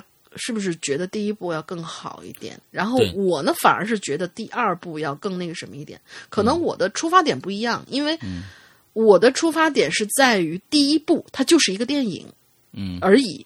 而第二部，你所不知道的那些暗网里面的那些 恐怖的勾当，在这个电影里面上体现出来，真是连百分之一都不到。就是说，你所看到的那些人会把你把。就是惦记别人，然后去害别人，没有理由的去去害一个人，整个这样的这个过程是真实存在的。估计就是这样的一个代入感的一个区别吧。嗯嗯嗯嗯。那个嗯，大家如果是会员的话啊，可以去找一下失踪的某一期，我已经忘了那期叫什么名字了。当时正好是解除好友第二季刚刚上映，那个时候呃热议的一段时间，我做了一期节目啊。这期节目呢里边把所有现在目前我能查到的所有跟解除好友这个系列。啊，相同拍摄风格的，也就是说，在一块屏幕上，它的整个世界观就是一块电脑屏幕这样的一个电影。所有的呃，我能查到的这类似的电影，全都找出来跟大家介绍了一遍。就是如果大家觉得这个形式非常好的话，可以听按我那个那个节目，差不多我当时介绍了一部、两部、三部、四部、五部，应该有五部。左右的这样的呃一模一样，有有几部还真是确实不错，啊，包括当时的包括当时的这个这个网络网络追凶这部电影，咱们国内也引进了，在大大屏幕上也引进了这部电影，呃，包括这一部全都跟大家说了一遍啊，所以大家可以去看看那个，嗯，下一个你也得念了吧，这个也也短，我最后截截个最后长的，完了，好的吧，下一位叫鬼影用户名。嗯，对，他是鬼，他是咱们的鬼友，他的名字就叫用户名。他给我们投过好多次那个每周一歌的投稿，唱歌很不错。嗯嗯，鬼影用户名同学，两位主播好。恐怖电影啊，这里包括悬疑、惊悚等。按地区分类呢，大概可以分为亚洲，就是日韩那边亚洲系的和欧美系的。现在泰国的也也挺那个什么的，但是泰国的好像大多数都是连带搞笑的那一种。嗯，很多人认为日韩恐怖比欧美恐怖要高级，但是鄙人认为嘛，这只限于鬼片，而且这一点也随着《潜伏》等运用东方元素和手法的电影兴起而渐渐淡化了。嗯，感觉恐怖与否是很主观的事儿。对于我来说，年龄越大，阅片量越多，大部分的恐怖片啊，也就觉得不那么恐怖了。对啊，但是这丝毫不影响我对恐怖片的热爱。其实我更偏爱欧美恐怖片，因为亚洲恐怖片的精品大都是鬼片，但鬼片只是恐怖片当中的一小部分。嗯，而欧美恐怖片细化开来，种类相对来说更加丰富。我尤其迷恋欧美恐怖片那种不算鬼片，但充斥着各种邪恶、超级力量的那种电影，比如说什么《猛鬼街》啦，超自然力量。啊，超自超自然力量的东西，比如说猛鬼街啦、养鬼食人啦、猛鬼追凶啊。哦，猛鬼追凶那那那个就是那个满脸全是钉子的那个东西，就是养鬼吃人，就是养鬼对那个对那个是在我小学几年级的时候来着，就陆陆续续的就在看，里面真的就是那些镜头，真是猝不及防。我还是跟我家人一块看的，太他妈尴尬。这两个系列呢，也都是想象力丰富、化妆技术。也是高很高超的，致使我现在都很怀念美国七八十年代恐怖片的黄金期。最近看过一段比较冷门的电影，叫《虚空异界》，是二零一六年出的，是近几年不多的有些复古还拍的不错的恐怖片。可以见到约翰卡彭特怪形的影子，还带着一些克鲁苏的风格。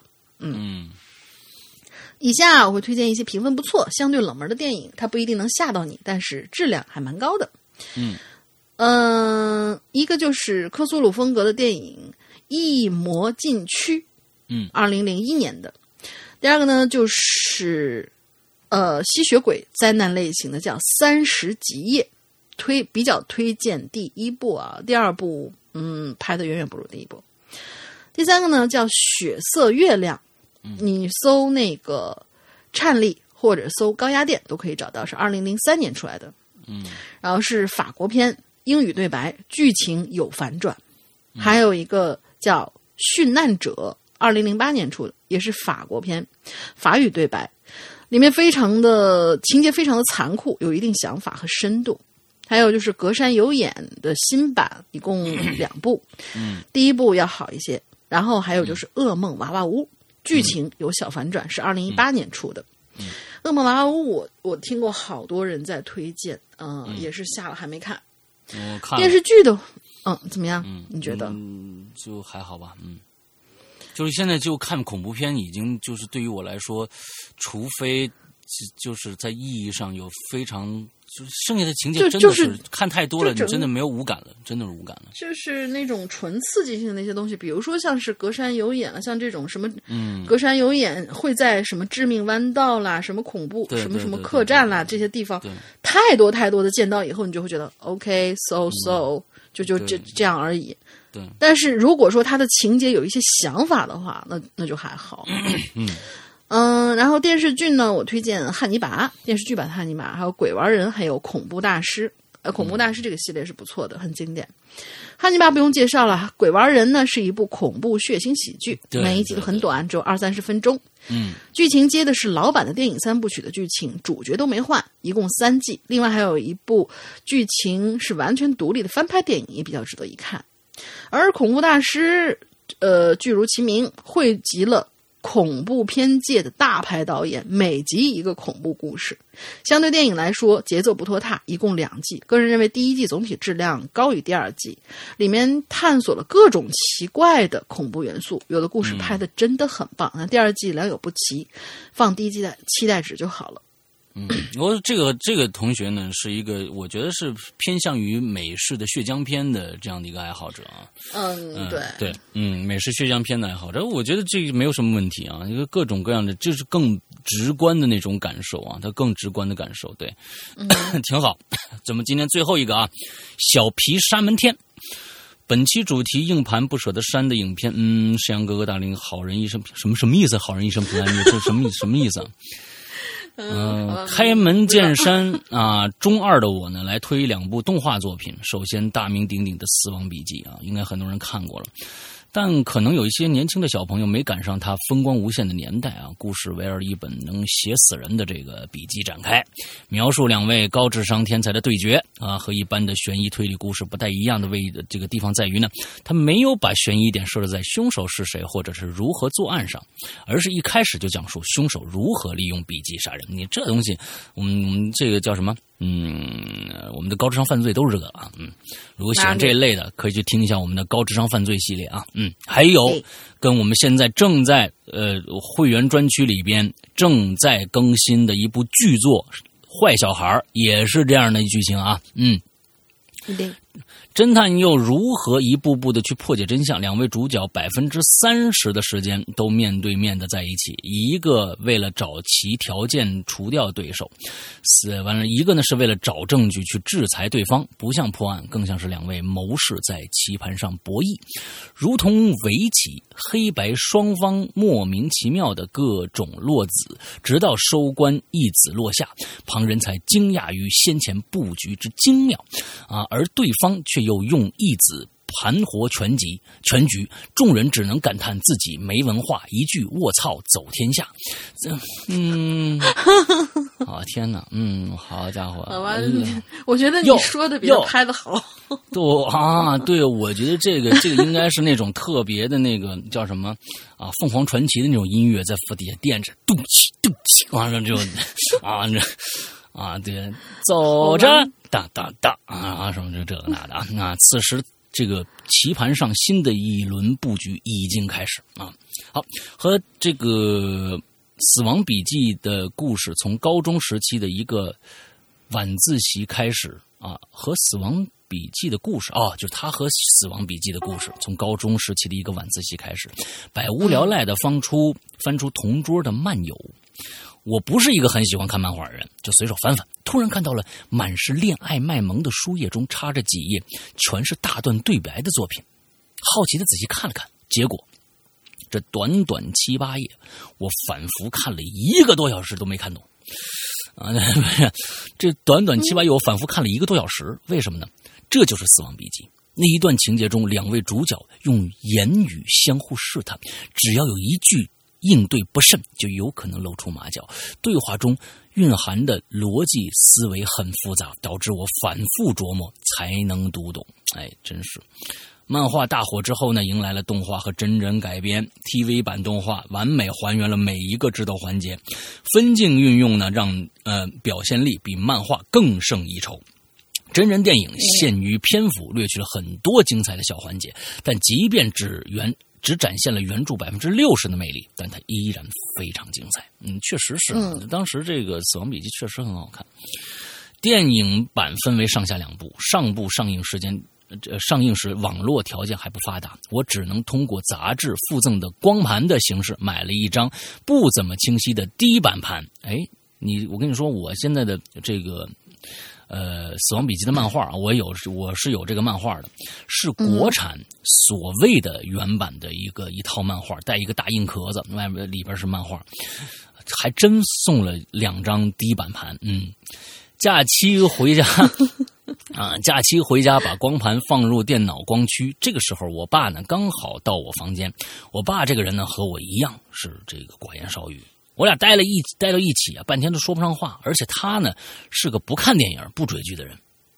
那就这么一个老爸，坐在我身后的床上，默默把这部日本电影看完了，然后问我了一句：“哎，这下集呢？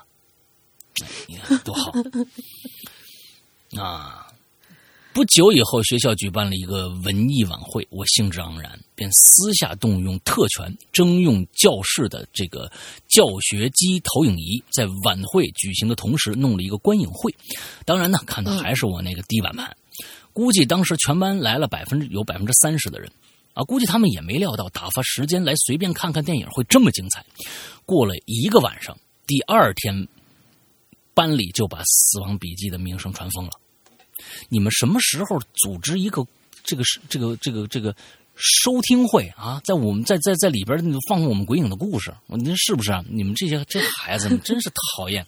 还有还有脸跟我这说个啊，百分之三十当时就传疯。我告诉你，我们这个你跟听一个什么短篇的小故事，我跟第二天鬼影人间就就传疯了。你们想想，长点心吧，孩子们。对，嗯，就在死亡笔记风头正劲的时候，我大天儿朝偷偷的将其。我大天朝啊，嗨！我大天朝偷偷的将其封禁了。理由嘛，故事中笔记功能是这样的：当你在那个笔记本上写下人的名字，并同时想着那个人的容貌，他就会死去。然后呢，据说当时就有很多学生在自制的死亡笔记上写下老师的名字。这个这个故事是被封禁了吗？我我我不知道啊。我也不知道被封了这个。没什么封，现在你随便下电影啊，就好像没被封吧？嗯，不知道啊。嗯，有可能。灰太狼更更需要封啊！他们说是有些人就在那上面模仿那个灰太狼烤羊，还把同学烤伤了。对呀，所以就那个东西才才应该封的好吗？对啊，啊，写你个名字能怎么样？你就说吧。啊。那最后强调一下，我推荐的是动画版，真人版上下部也不错。其他的外传呢、改编电影、电视剧之类就算了。这他说的第一部啊，嗯，第二部刚说了个文的，咱现在说一武的，一部动画电影，动画电影啊，一帮人吾皇任谈啊，吾皇任谈。嗯嗯，我刚才搜了一下，大概是一个战国的一个什么孤儿，然后逃到了日本，就是中国的孤儿逃到了日本，还是怎么样的一个，就战国时期的一个故事吧。嗯，日本战国时期，这是我至今看过最好的动画动作电影。每年我都至少将其翻出来看一遍。业界良心骨头社的作品，他们代表作是这个哦，《钢炼 F.A.》啊，《野良神》以及最近的《超级英雄校学院》，看过就能大概明白他们制作水准之高。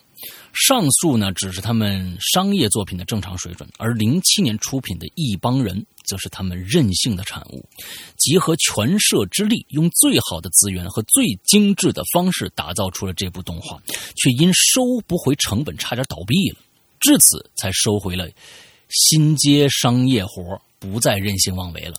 当雄鹰不再拼拼死冲上云霄，他最后翱翔的高度就成了巅峰。这个巅峰就是一帮人吾皇任谈啊。吴这个“弹”应该是“转”的意思，我估计可能是“吾皇任转”，应该是“转”的意思。他写的是“弹”，啊，最呃，影片这个这个片子就叫“任弹”，“任弹”不是“转”，“任弹”是一个词儿，我不明白这个怎么怎么分啊？是“吾皇任弹”还是“吾皇任弹”？我不知道这个这这个这个也有可能啊，不知道是怎么分这个啊？嗯，影片背景呢设在日本这个战国时代啊，没有。没有快的看不清的招式，没有满天飞的特效，也没有开山碎石的场面，完全纯粹的刀剑格斗。影片对动作的考究细致，细致的令人发指。例如，一挥刀，呃，一刀挥空后的惯性，被格挡后的细微反作用力，武器劈砍入身体后的停滞感，一一一些在真人电影中都未必呈现的打击感，在动画里居然。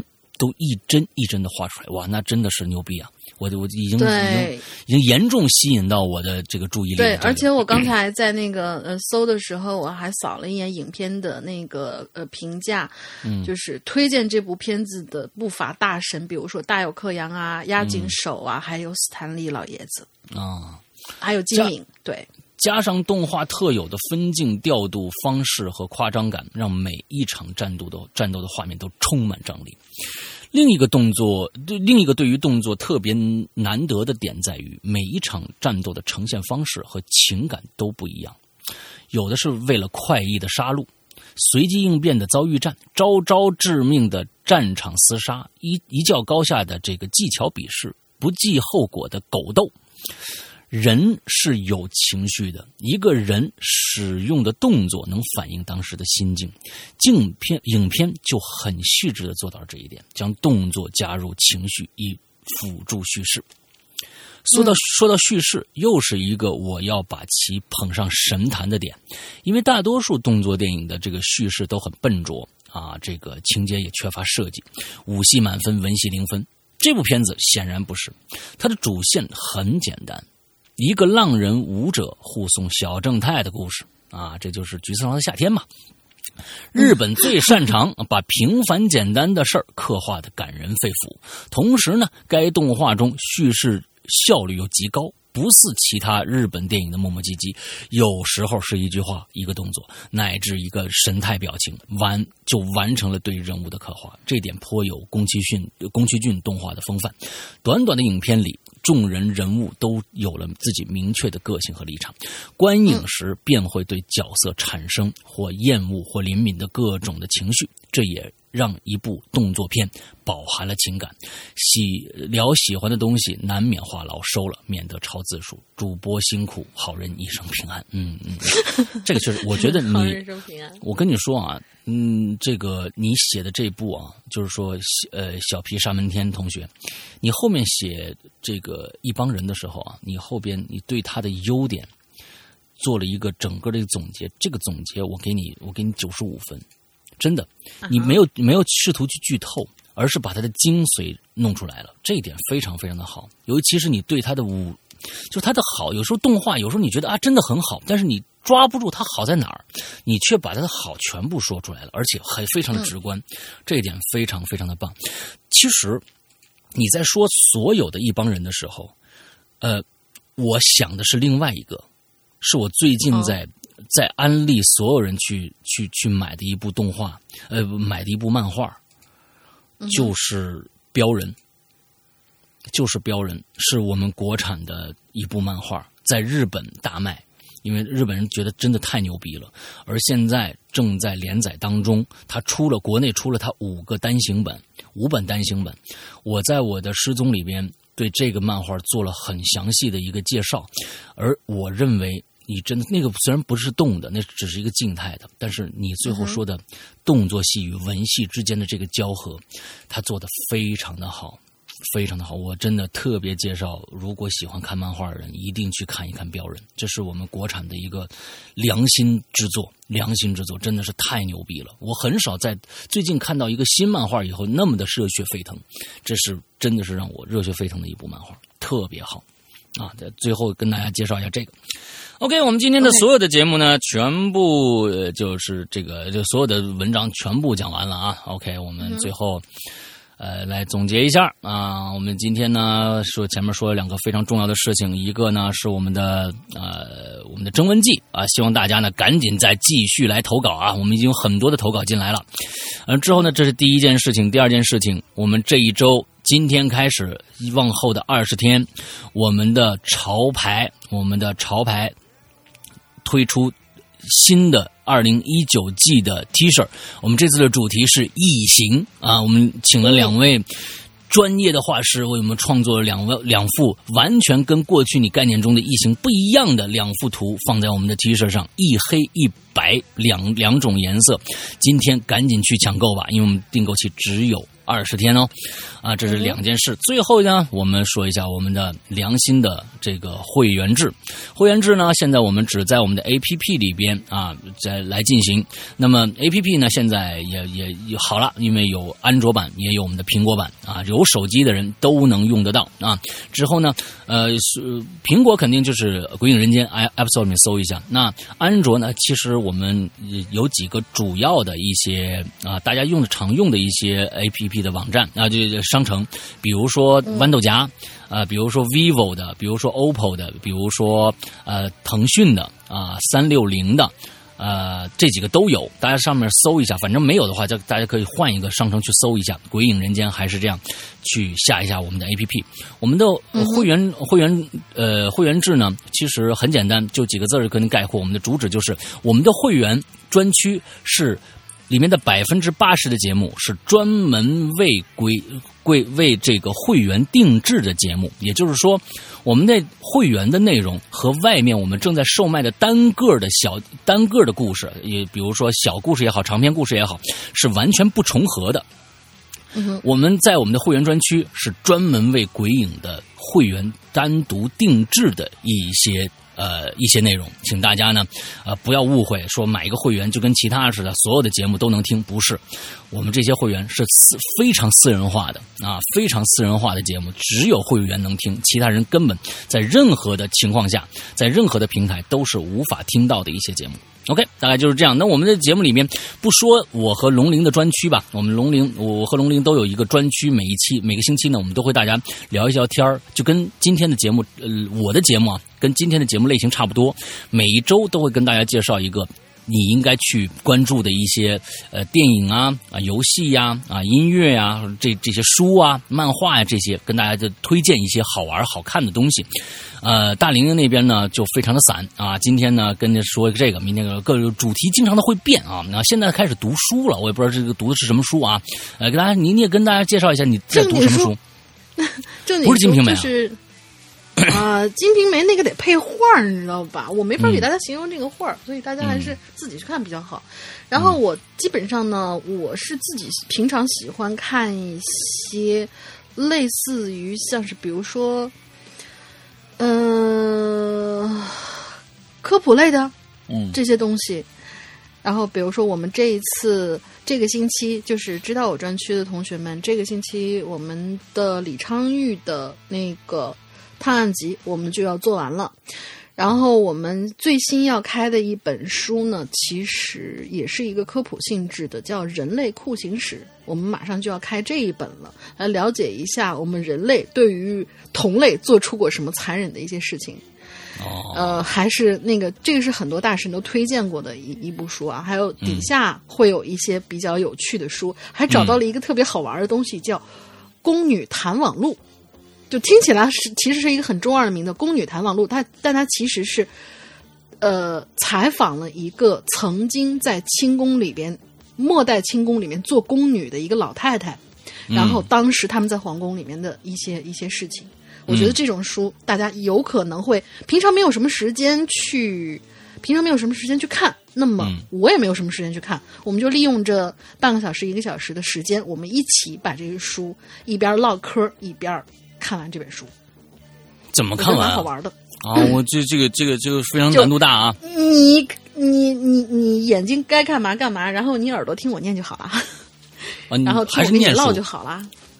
啊，OK，好，好，好这是大林的专区，你看这个很吸引人了啊！就是最近的，就是最近的板块是这个样子。当然，我还有我的板块里面还有其他的一些东西，比如说最近我听了什么好玩的音乐，我会给大家那个做专辑。然后，如果有一些朋友来我这儿。像是我们的呃狐狸小姐，她会给大家安利一些，比如说女生到了夏天的时候，你这个健身需要去怎么去关注一下，或者说你该啊种草一些什么比较好玩的东西的话，还有青灯会跟我们聊一些东北大不同的民俗，反正就是很杂，确实很杂，但是什么都有。嗯。嗯，OK，好，这只是我们两个的专区，剩下的就比如说在会员专区里面的一些。呃，会员独享的长篇故事啊，比如说高智商犯罪的三四，完之后什么屌丝道士一到六卷啊，现在已经更新到一到六卷，呃，什么十四分之一啊，什么各种各样的故事，已经有有差不多有小十篇长长篇了。长篇故事了，在等着啊不不止十篇了，不止十篇，十多篇的长篇故事在等着大家了。所以呢，还有我们啊，最近很多人就为了听这部作品去充会员的《长安十二时辰》。呃，目前还有我们的《鬼影人间》第九季，现在大家谁都没听过第九季，只有会员听过。那么会员的第九季现在还没有封口，还依然没有封口。第九季现在还有很多人没有听过，所以赶紧去购买会员。现在目前会员免费听第九季啊，免费听第九集，我们马上就要封口，可能就要单独售卖了。那么所有呢，呃，所以呢，呃，接下来还有现在大玲玲正在更新的一部长篇。坏小孩正在持续更新当中，这一周更新四和五啊，四五集啊，那所以请大家赶紧来购买我们非常非常之良心的会员制吧。OK，那么今天的节目到这结束，祝大家这一周快乐开心，拜拜，拜拜。He cried the whole way.